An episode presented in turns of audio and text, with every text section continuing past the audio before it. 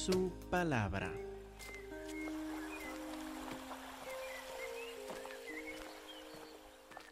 Hermanos, antes de leer Gálatas capítulo 1, versículo 11, me gustaría que nos preparemos por reflexionar en, en, uno en, en algo en particular. Para nosotros que somos cristianos, los que somos salvos, los que hemos recibido el Evangelio, los que hemos confiado en Jesucristo como nuestro único Señor y Salvador.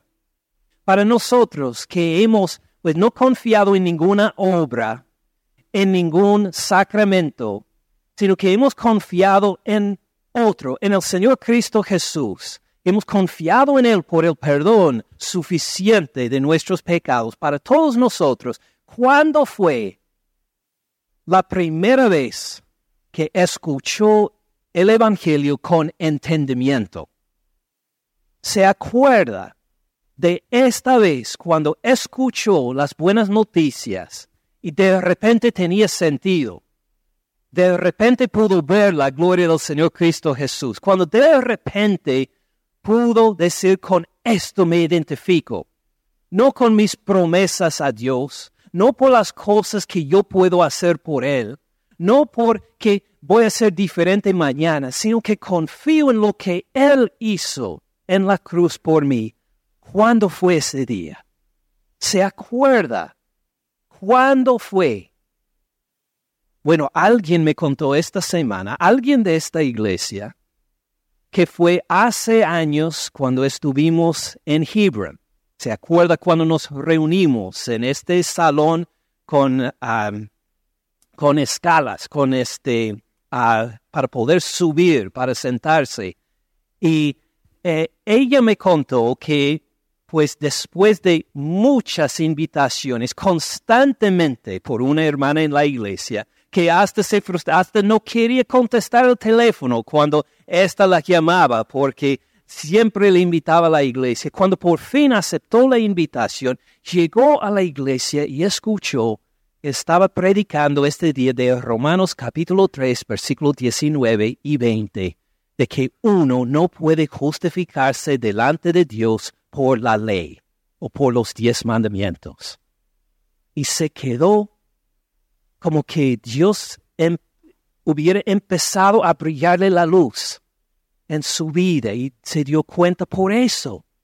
Por eso pensé que nunca pude estar bien con Dios por medio de los diez mandamientos. Así lo dijo Dios. Pero ¿cómo? ¿Cómo voy a tener la salvación? Y entendió por versículos 21, 22, 23 y 24 que es porque aparte de la ley, uno es justificado por Dios, por la fe en Cristo Jesús, por la sangre que Él derramó en la cruz por nosotros, porque Él es nuestra propiciación, nuestra ofrenda delante de Dios, por lo cual su ira justa contra nosotros ha sido apaciguada. Y me contó que desde ese entonces que escuchó el Evangelio, que su vida ha sido transformada y celebra el Evangelio. Pienso en otra señora, una peruana que nos visitó anoche en casa. No asiste a esta iglesia, pero ella contó como alguien le visitó en su casa en el Perú. Un señor llegó a su casa por la invitación de una prima y les explicó por la palabra de Dios, por la Biblia, les explicó el Evangelio. Y ella entendió. Se dio cuenta de sus propios pecados para arrepentirse confiando en el Señor Cristo Jesús. Y desde este entonces sigue fiel, se integró en una iglesia cristiana y hasta el día de hoy sigue fiel al Evangelio del Señor Cristo Jesús. Me acuerdo del día cuando me convertí. Estaba asistiendo a un estudio de la Biblia y dijeron algo ahí de, de un tratado que explica cómo ser salvo, cómo tener los pecados perdonados. Entonces pedí a mi esposa, Janet, que era cristiana en ese entonces, yo no era, le pregunté acerca de este tratado y pedí si sabía dónde podía conseguirlo. Me lo dio con mucho gusto y cuando estuve a solas, lo leí y hacía referencias a la Biblia y comparé lo que dijo en el tratado con lo que dijo en la palabra de Dios y me di cuenta que era pecador yo y necesitaba el perdón por confiar en Cristo Jesús como mi único Señor y Salvador. Me arrodillé y confesé mis pecados delante de Dios. Y después de más de una hora, porque sí era muy pecaminoso, después de más de una hora me cansé y dije, Señor, y por todos los otros pecados que he cometido y confío no en mis obras, sino en lo que tu Hijo Jesús hizo en la cruz por mí. Por favor, perdóname. Toma mi vida para hacer con ella lo que tú quieras. Mi vida es tuya, Señor. Me arrepentí y, pues, Él me, me escuchó, me salvó. Para nosotros que somos cristianos, ¿cuándo fue ese día? ¿Quién le comunicó el Evangelio? Tal vez fue por el radio, tal vez fue en una campaña evangelística, tal vez fue por escuchar un CD, tal vez fue por leer un tratado, como hice yo, tal vez por, por alguien que visitó la casa. ¿Cuándo fue? Cuando ese día entendió que no solo era pecador, sino un pecador perdonado y justificado ante Dios por fe en Cristo Jesús como su único Señor y Salvador. ¿Cuándo fue? ¿Qué tienen en, común estos tres ejemplos con los ejemplos de todos ustedes? ¿Qué tenemos en común? Bueno, entre varias cosas, la salvación por Cristo Jesús, por fe. En cuanto a la comunicación, ¿de quiénes escuchamos el Evangelio? De otras personas, ¿verdad? Por la hermana en nuestra iglesia fue por un predicador, por la peruana que nos visitó anoche fue por alguien que le visitó en la casa. Por mí fue por alguien que escribió un tratado, ni sé quién es, pero escribió, lo leí y aprendí el Evangelio por medio de lo que escribió esta persona. Y lo que imagino es que por cada uno de nosotros escuchamos el Evangelio de otra persona, alguien que nos visitó, un predicador o alguien que escribió algo y así escuchamos o leímos y entendimos. Pero no fue así para el apóstol Pablo. El apóstol Pablo fue salvo de otra forma, como leemos en el versículo 11. Mas les hago saber, hermanos, que el Evangelio anunciado por mí no es según hombre pues yo ni lo recibí ni lo aprendí de hombre alguno, sino por revelación de Jesucristo. Todos nosotros que somos cristianos escuchamos el Evangelio de otra persona, de un hombre, de una mujer que nos contó el Evangelio, pero el apóstol Pablo dice acá, él recibió esta, este Evangelio, esta salvación por revelación del Señor Cristo Jesús mismo. El Señor Cristo Jesús se reveló al apóstol Pablo y el apóstol Pablo vio, escuchó, se convirtió, creyó. Vamos a ver cómo él recuenta brevemente esta historia con un dedo en Gálatas 1. Miren el libro de Hechos, Hechos 26, 12. Así testifica el apóstol Pablo. Ocupado en esto, ocupado en qué? Ocupado en perseguir a la iglesia. Ocupado en esto, iba yo a Damasco con poderes y en comisión de los principales sacerdotes, cuando a mediodía, oh rey, está testificando delante del rey Agripa, cuando a mediodía, oh rey, yendo por el camino, vi una luz del cielo una luz del cielo que sobrepasaba el resplandor del sol, la cual me rodeó a mí y a los que iban conmigo. Y habiendo caído todos nosotros en tierra, oí una voz que me hablaba y decía en lengua hebrea, Saulo, Saulo, ¿por qué me persigues? Dura cosa te es dar cosas contra el aguijón o más en una forma que nosotros le decimos, dura cosa te es rebelar contra mí. Entonces dije, ¿quién eres, Señor? Y el Señor dijo, yo soy Jesús, a quien tú persigues.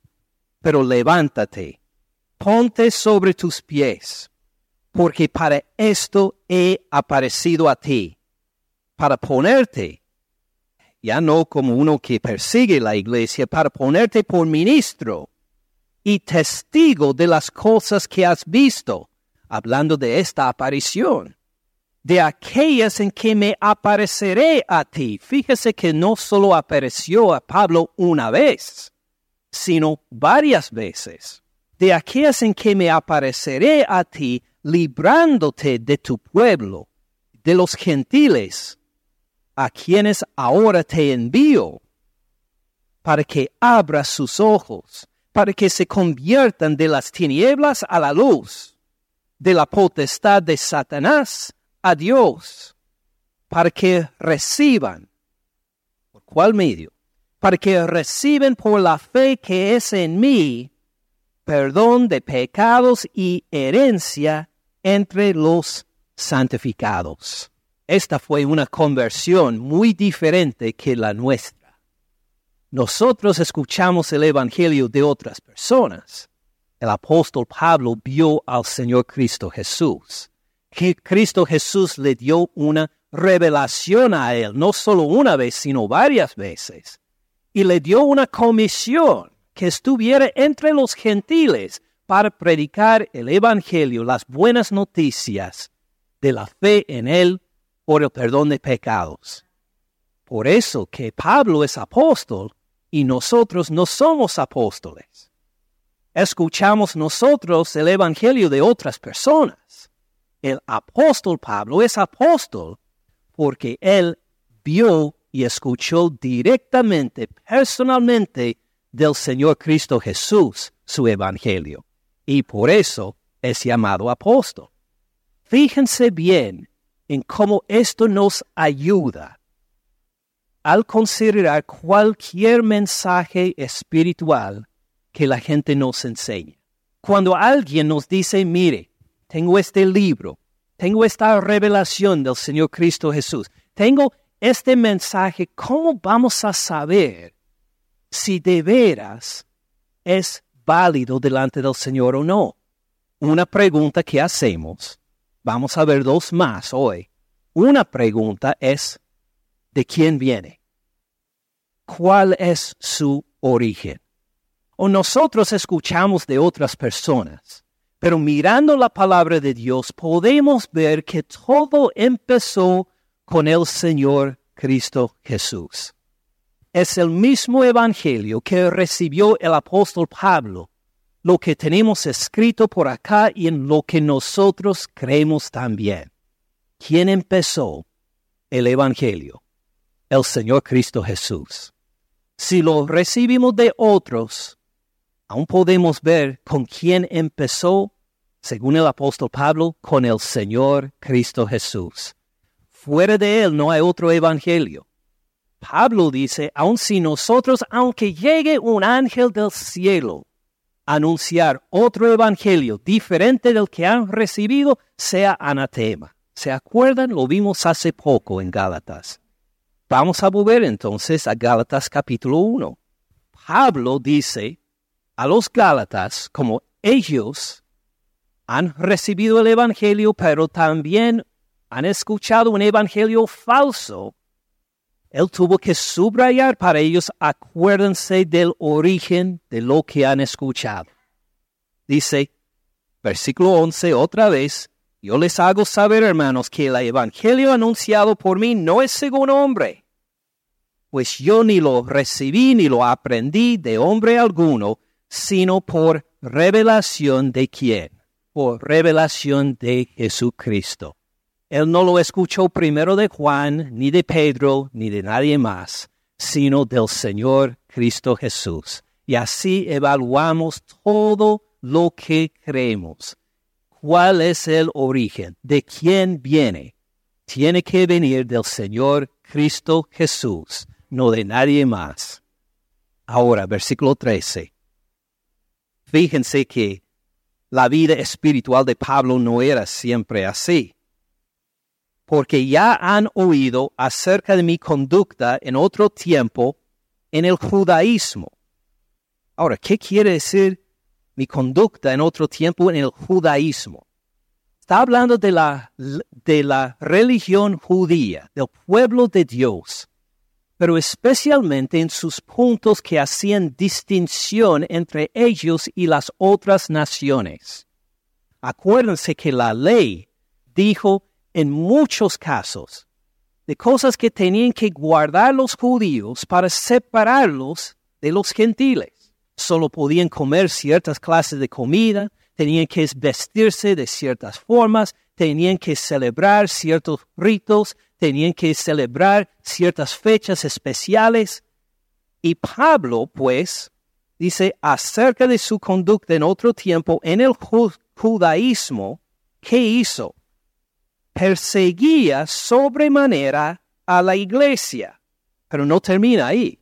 Perseguía sobremanera a la iglesia de, de Dios en el judaísmo, en seguir la fe judía, en seguir lo que Dios había revelado al pueblo judío, se encontró en enemistad contra Dios. Perseguía la iglesia de Dios. Estaba opuesto a Dios. Ahora, ¿él se dio cuenta de esto en el momento de perseguir a otros? No, si pudiéramos haber estado ahí, habríamos preguntado a Pablo, Pablo, ¿no ves que estás contra Dios? Él habría dicho, contra Dios, ¿estás loco? Ellos, los cristianos, están contra Dios, yo estoy al lado de Dios. Pero ahora, por haber recibido esta revelación del Señor Cristo Jesús, ahora se da cuenta, yo estaba en contra de Dios. ¡Qué ceguera! Imagine, el pensar que uno está haciendo algo aprobado por Dios, pero en realidad está en enemistad contra Dios. Pues, ¿Cómo sería posible que alguien fuera tan engañado como Pablo que podía pensar que está siguiendo a Dios, pero en realidad está en enemistad persiguiéndolo? ¿Cómo, puede haber pasado? Vamos a seguir leyendo. Versículo 14. Y en el judaísmo, ahí está esta palabra otra vez, en el judaísmo aventaba a muchos de mis, mis contemporáneos en mi nación. Fíjense bien, ¿con quiénes se comparaba? Con los otros judíos de su generación. Él, en desarrollar su fe, no miraba a Dios, claro que no miraba al Señor Cristo Jesús, miraba a las personas que estaban al lado y se comparaba. Y decía, pues, yo soy más santo que ellos, yo conozco mejor la ley que ellos, yo soy, soy más entregado al Señor que ellos, ¿sabe? Estoy bien con Dios en vez de mirar de forma vertical hacia arriba, hacia Dios, él miraba de lado en lado y veía en comparación con los otros.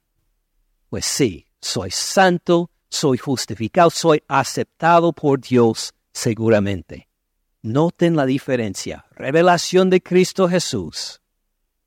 comparándose los unos a los otros versículo 14, volviendo, en el judaísmo aventajaba a muchos de mis contemporáneos en mi nación, siendo mucho más celoso del Señor Cristo Jesús. No, mucho más celoso de qué? De las tradiciones de mis padres. No se fijaba en el Evangelio anunciado aún en el Antiguo Testamento sino que se fijaba en las tradiciones. Se fijaba otra vez en sus antepasados, en los seres humanos de otras generaciones, y dijo, bueno, según ellos, según los que vivieron antes que yo, soy aceptable. ¿Y cómo puedo compararme mejor que los demás? Como mis antepasados entregados en el judaísmo, en las tradiciones de hombres que nos hacen diferentes que los otros, estoy bien. Y por eso la ceguera. Porque no se había fijado en el Señor Cristo Jesús, que hasta se reveló a él, pues se fijó en el qué hacer de los otros, el qué decir de los otros, las tradiciones de los hombres, y fue cegado a pensar que estoy cumpliendo lo que Dios quiere, cuando en realidad obraba en enemistad contra Dios. Ven la ceguera del apóstol Pablo antes de la llegada del Señor Cristo Jesús. Pero Dios no se desesperó de él, como vemos en el versículo 15, que me apartó desde el vientre de mi madre. Pero cuando agradó a Dios, ¿desde cuándo estaba llamado por Dios? Desde el vientre de su madre. Todo esto iba según el plan de Dios y me llamó por su gracia revelar a su Hijo en mí. Es decir, cuando agradó a Dios, que me apartó desde el vientre de mi madre, me llamó por su gracia revelar a su Hijo en mí. Pues ¿cómo, cómo vamos a comparar estas cosas? La ceguera de Pablo con lo que pasó después. Tal vez nos ayuda una explicación un poco más detallado en Romanos 10, versículo 1. Entonces, con Gálatas 1, 15, queremos dejar el dedo para volver a la izquierda. Romanos 10, 1. Dice el apóstol Pablo a los cristianos romanos, hermanos, ciertamente el anhelo de mi corazón, mi oración a Dios por Israel, a los judíos, para los que están en el judaísmo, mi oración a Dios por ellos es para salvación. Quiero que sean salvos. Versículo 2, porque yo les doy testimonio de que tienen celo de Dios, tienen una pasión por Dios, quieren conocerlo, quieren servirlo, están consumidos por una pasión por Dios, pero no conforme a ciencia, no con sabiduría no por haber tomado en cuenta la palabra de Dios. Tienen una pasión por Él, igual como Pablo, pero están ciegos. No lo han hecho conforme al conocimiento de Dios. ¿Por qué? Versículo 3. Porque ignorando la justicia de Dios y procurando establecer qué clase de justicia, la suya propia dice el apóstol Pablo, ahí está el error. Que en vez de confiar en Dios por la justicia, en vez de confiar en Dios por ser aprobado, en vez de reconocer que solo por Cristo Jesús que somos aprobados por Dios, ellos se fijan en lo que ellos mismos pueden hacer. En su propia justicia, igual como hizo Pablo, comparándose los unos a los otros, mirando las tradiciones de los hombres miran a estas cosas y se han quitado la vista, están ciegos frente a la justicia que viene de Dios. Ignorando la justicia de Dios, procurando establecer la suya propia, no se han sujetado a la justicia de Dios. Están ciegos en cuanto a la justicia, a la aprobación legal que Dios da. Versículo 4. Porque el fin de la ley el fin de estas reglas en el Antiguo Testamento, el fin de los diez mandamientos, el fin de todas estas reglas en el Antiguo Testamento es que es quién? Es Cristo. Todo esto era para guiarlos a Cristo, pero se han fijado en las reglas para sí. En vez de mirar hacia quién los dirigía todas estas reglas y mandamientos, para decir, ahí está el Señor Cristo Jesús. Ellos pues simplemente fijaron en que yo puedo impresionar a Dios.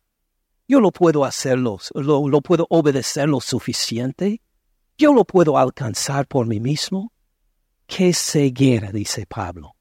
Porque el plan de Dios fue usar la ley para dirigirlos a quién? Me siguieron hasta este paso, ¿verdad? Porque el fin de la ley es quién Cristo. Puso toda esta ley para dirigirnos a quién?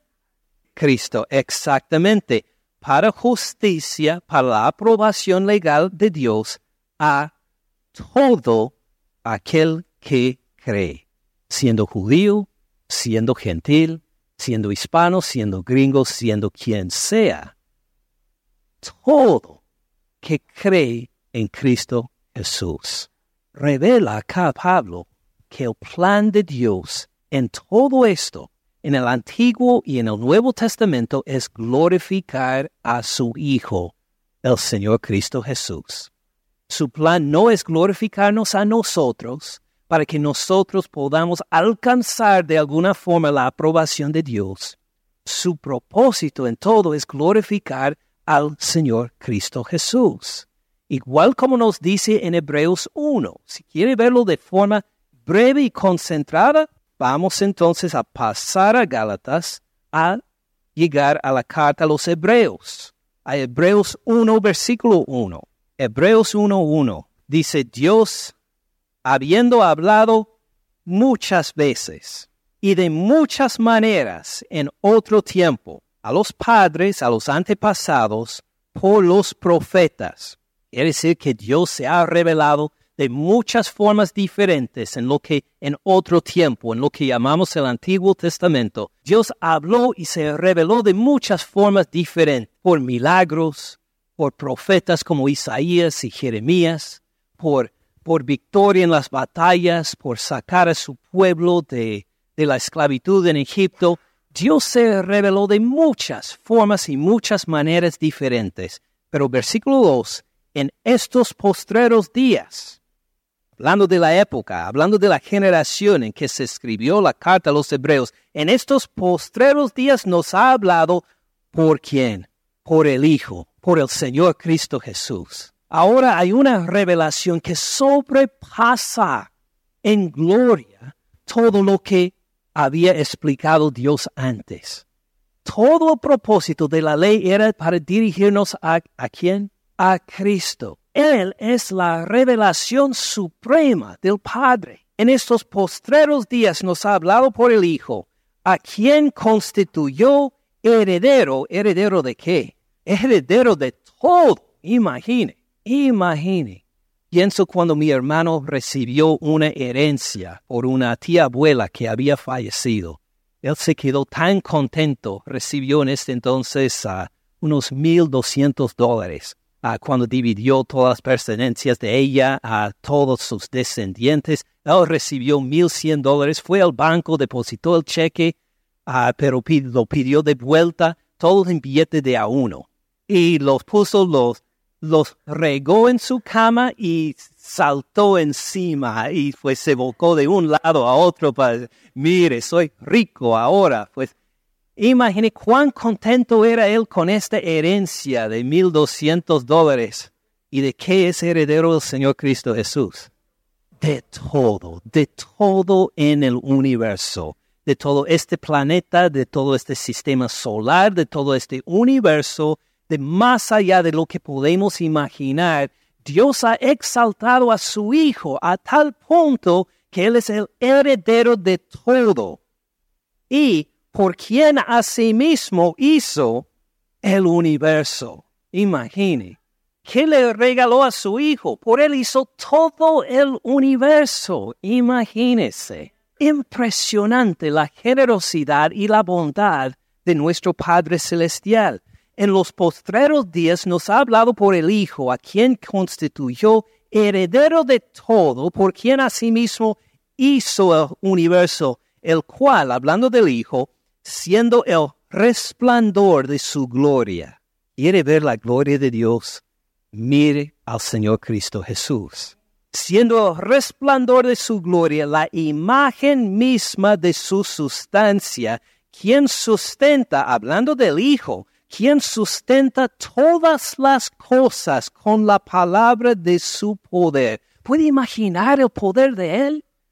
El hecho de que la tierra gira alrededor del sol o la luna alrededor de la tierra es debido a quién? Al Señor Cristo Jesús, que mantiene todo con la palabra de su poder. Ve cómo es digno de toda gloria el Hijo, el, Señor Cristo Jesús. Amén. Por eso Pablo cuando habla del Evangelio dice, mire, yo no escuché el Evangelio de otro hombre, lo escuché del Señor Cristo Jesús. Y este Evangelio es para dirigirnos a Él. Pablo dice que estaba pues cegado en pensar en lo que hacían los demás. Estaba cegado por las tradiciones de mis antepasados. Estaba cegado por la ley, solo por la ley, sin darme cuenta que el propósito de Dios era usar la ley para dirigirme, para, para dirigirme la vista al Señor Cristo Jesús. Y esto tiene grandes, grandes aplicaciones para cuando escuchamos nosotros cualquier mensaje espiritual. Como vimos, la primera pregunta es, ¿de quién es el origen de este mensaje? Si es de origen de una denominación, o de un hombre, o de un teólogo, bueno, qué interesante. Pero si es de origen del Señor Cristo Jesús, merece toda nuestra atención, todo nuestro entrego. Y el propósito de cualquier mensaje válido tiene que glorificar al Señor Cristo Jesús, de acuerdo con lo que ha hecho y hace el Padre, en declararlo heredero de todo, de hacer todo el universo por Él, de reconocer que Jesucristo sustenta todo. Cualquier mensaje espiritual tiene que tener como un centro, sin duda, obvio, el glorificar al Señor Cristo Jesús como el que es digno de toda honra y gloria. Volvemos entonces a Gálatas 1. Estuvimos en versículo 15, pero cuando agradó a Dios, que me apartó desde el vientre de mi madre, me llamó por gracia revelar a su Hijo en mí, para que yo le predicara entre los gentiles. No consulté, dice Pablo, enseguida con carne y sangre, ni subí a Jerusalén a los que eran apóstoles antes que yo, sino que fui a Arabia y volví de nuevo a Damasco, ni pasó por Jerusalén. Versículo 18, después, pasados tres años, subí a Jerusalén para ver a Pedro. Permanecí con él quince días, pero no vi a ningún otro de los apóstoles, sino a Jacobo, el hermano del Señor. En esto les escribo, he aquí delante de Dios que no miento. Ahora, ¿por qué pone estos detalles? Bueno, para subrayar lo que nos acaba de decir en versículos 11 y 12, ¿se acuerdan? Volviendo a versículos 11 y 12, les hago saber, hermanos, que el Evangelio anunciado por mí no es según hombre. No es que Pedro le enseñó el Evangelio.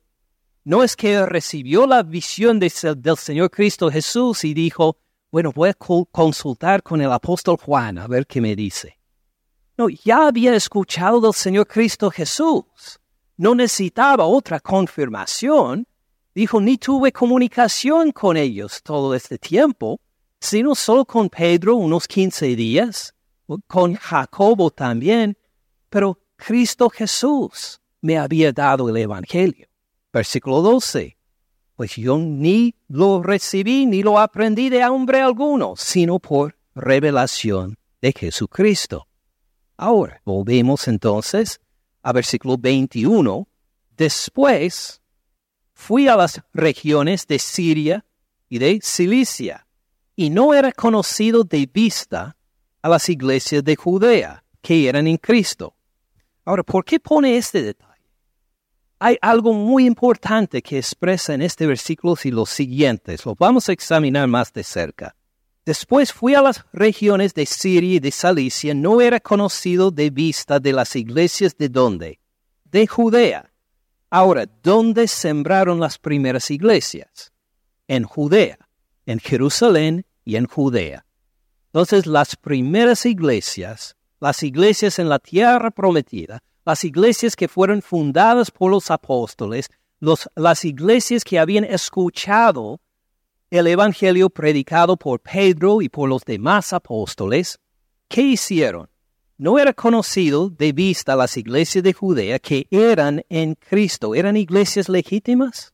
Sí, eran iglesias en Cristo.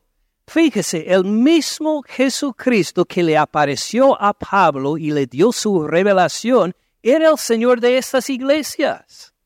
Eran las iglesias de Él, no eran las iglesias de Pedro. No se identificaban por ser, iglesias de Juan o de Felipe. ¿Eran de quién? Eran de Cristo, el mismo Señor, con la misma revelación. Ahora seguimos leyendo. Versículo 23. Solamente oían decir. Él no visitó a estas iglesias, pero pues escuchó, se escuchó en ellas. Solamente oían decir, fíjense bien, aquel que en otro tiempo nos perseguía. ¿Quién es aquel que en otro tiempo nos perseguía? Pablo ahora el apóstol Pablo.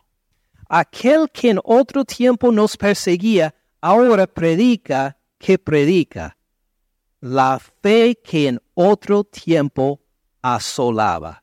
¿Qué quiere decir? La misma fe de estas primeras iglesias fundadas por los apóstoles es la misma fe que predica Pablo como apóstol. Tiene aunque de forma diferente, la misma revelación del Señor Cristo Jesús. Es el mismo Señor, el mismo Evangelio. Si uno va a las primeras iglesias, si uno va a iglesias fundadas después, es el mismo Evangelio, el mismo mensaje. Aunque Pablo recibió esta revelación de una forma impresionante, diferente que las demás, era el mismo Señor, el mismo Evangelio, el mismo mensaje que nosotros creemos también. Entonces, bueno, seguimos a ver un versículo más, y glorificaban a Dios en mí. Ellos se dieron cuenta, este Pablo no predica otro evangelio, no predica un evangelio a medias, él predica la misma fe que nosotros tenemos, el mismo Señor Cristo Jesús, el mismo mensaje que fundó nuestras iglesias, es el Evangelio que predica Pablo. ¿Por qué es importante que los Gálatas sepan esto? Bueno, tiene sentido. ¿Qué función tiene una iglesia? Tiene muchas funciones en una iglesia, pero una en particular, según 1 Timoteo, capítulo 3, versículo 14.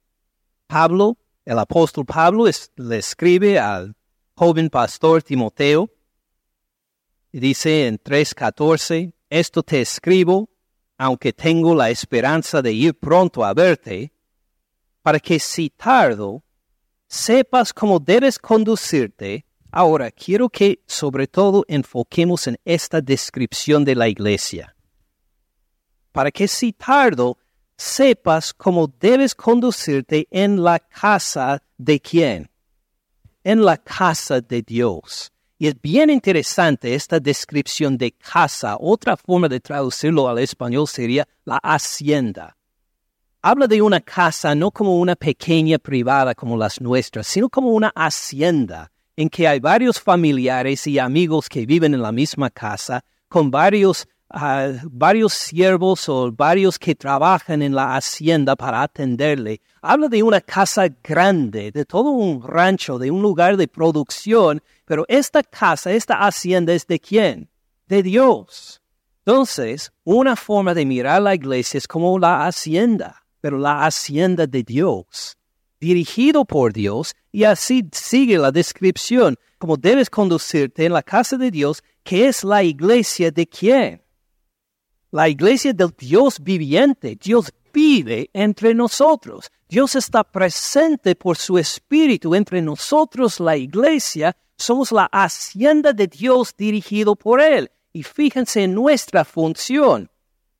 Columna y baluarte de la verdad.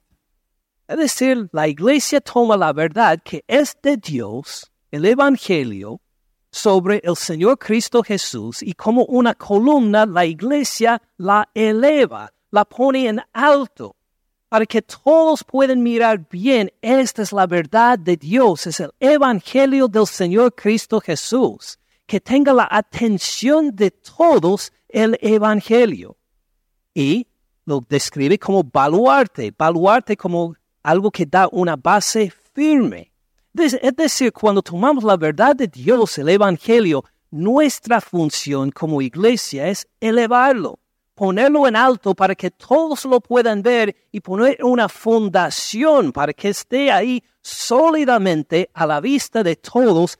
Esta es la función de la iglesia del Dios viviente. Ahora vamos a ver si podemos tomar todos estos hilos, atarlo en uno.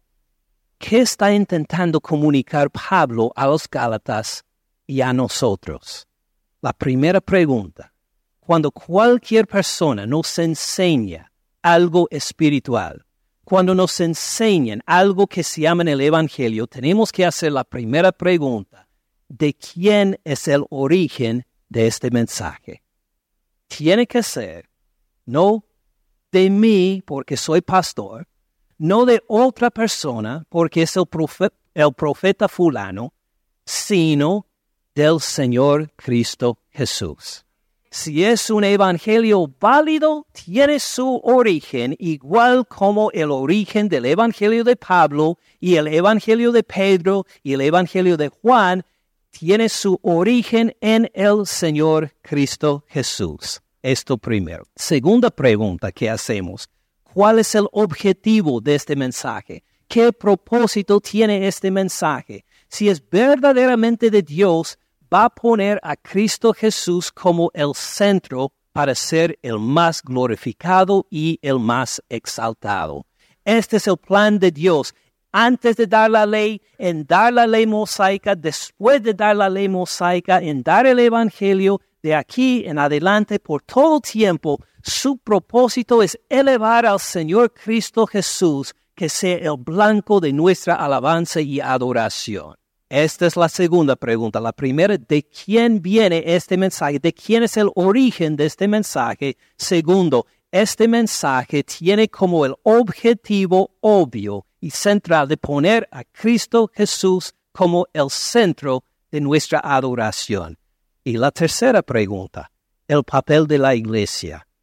¿Qué dicen las otras iglesias que siguen fiel a la palabra de Dios tal como es predicada por Pablo y Pedro y Juan y los otros apóstoles en la Biblia? ¿Cómo reaccionan las otras iglesias que siguen fiel al Evangelio del Señor Cristo Jesús? Si predicamos un Evangelio es diferente que la de las primeras iglesias en Judea. Si predicamos un evangelio en que otros iglesias de Cristo Jesús dicen, eh, ¿cómo? ¿Qué quiere decir esto? Nunca jamás hemos entendido tal cosa.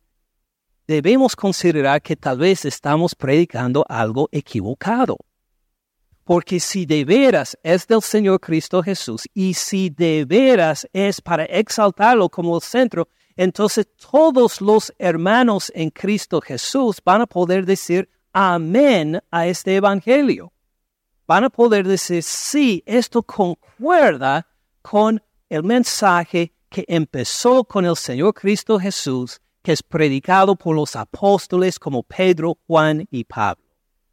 Y todos los hermanos que siguen esta fe van a poder confirmarlo, porque esta es la función de la iglesia el ser, pues, columna y baluarte de la verdad. Si es algo diferente, diferente que la fe entregada una vez a los santos, como nos dice Judas, versículo 3, si es algo diferente, una novedad, algo que es una evolución del mensaje cristiano, debemos decir, un momento, este no ha venido del Señor Cristo Jesús nos explica en Judas versículo 3 que la fe ha sido una vez dada a los santos. Ya lo tenemos completa. Toda la escritura es inspirada por Dios para enseñarnos, redargurnos, corregirnos, instruirnos en justicia, a fin de que el hombre de Dios sea perfecto, enteramente preparado para toda buena obra. No hay otra parte de la fe que nos espera. no recibimos del Señor una fe deficiente, que esperamos una nueva revelación. Entonces estas tres preguntas nos ayudan a poder examinar cualquier mensaje, no solo en el tiempo de los Gálatas, sino en nuestra época también. Gracias por escuchar al pastor Ken en este mensaje. Para más recursos, visite caminandoensupalabra.org.